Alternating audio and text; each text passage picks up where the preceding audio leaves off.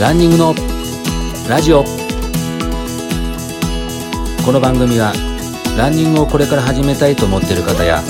始めたばかりの方そして目標に向かって頑張っているランナーさんを対象に今日からすぐに実践できるランニング情報をお伝えしていく番組です。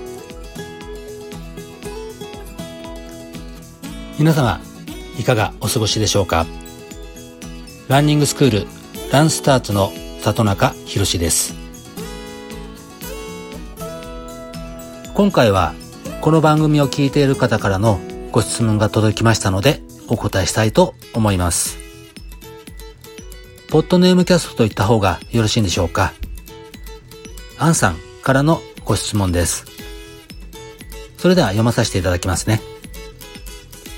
里中さん、はじめまして。毎回、ポッドキャストを聞いて参考にさせていただいています。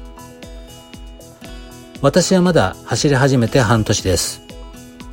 少しずつですが、距離も走るようになってきました。しかし、同じ場所でしか走ってないせいなのか、飽きて生きているのが現状です。何かモチベーションが上がる方法があれば教えてください。アンさん、ありがとうございます。さて、アンさんはどんなところで走ってるんでしょうかね河川敷や公園、そして歩道などいろいろあると思います。確かに同じ場所だけ走っていると結構飽きてきます。まずは違う場所で走ってみてください。知らない場所で走るのは不安と思われていると思います。でも勇気出して散策してみましょう。そしてその時に注意しなくてはいけないのが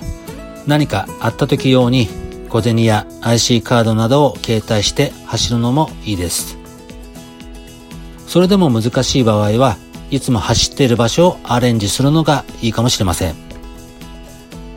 公園や河川敷などの場合は舗装されてない土の場所をあえて選んでみたり、歩道の場合はまっすぐ行くところを横道にそれてみるなどいろいろしてみてください。前回の放送でランニングに必要なアイテム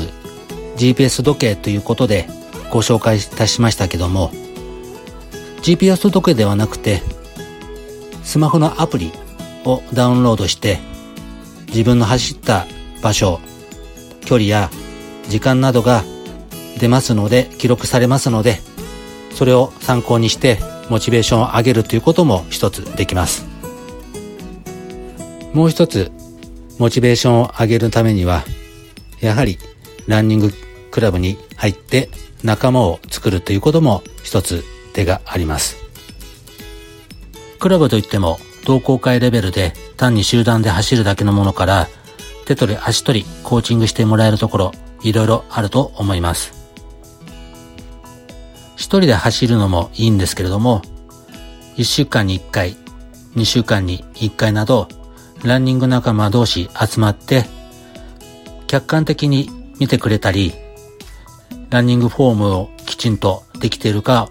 周りで見てもくれたりとか、いろいろ他人に確認してもらうのが一番いいなと思います。まずはいろんなクラブがありますけれども、単発的に開催しているところもありますので、一回参加してみるのも一つ手だと思いますので参考にしてみてください。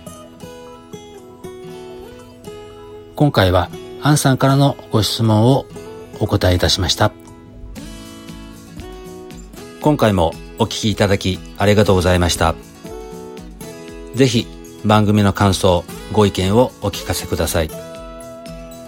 番組紹介欄に LINE アットの URL を貼ってありますので、友達登録の方もよろしくお願いいたします。アメブロとツイッターなどでも情報配信していますので、こちらも参考にしてみてください。それでは皆様、良いランニングライフをお過ごしください。里中博でした。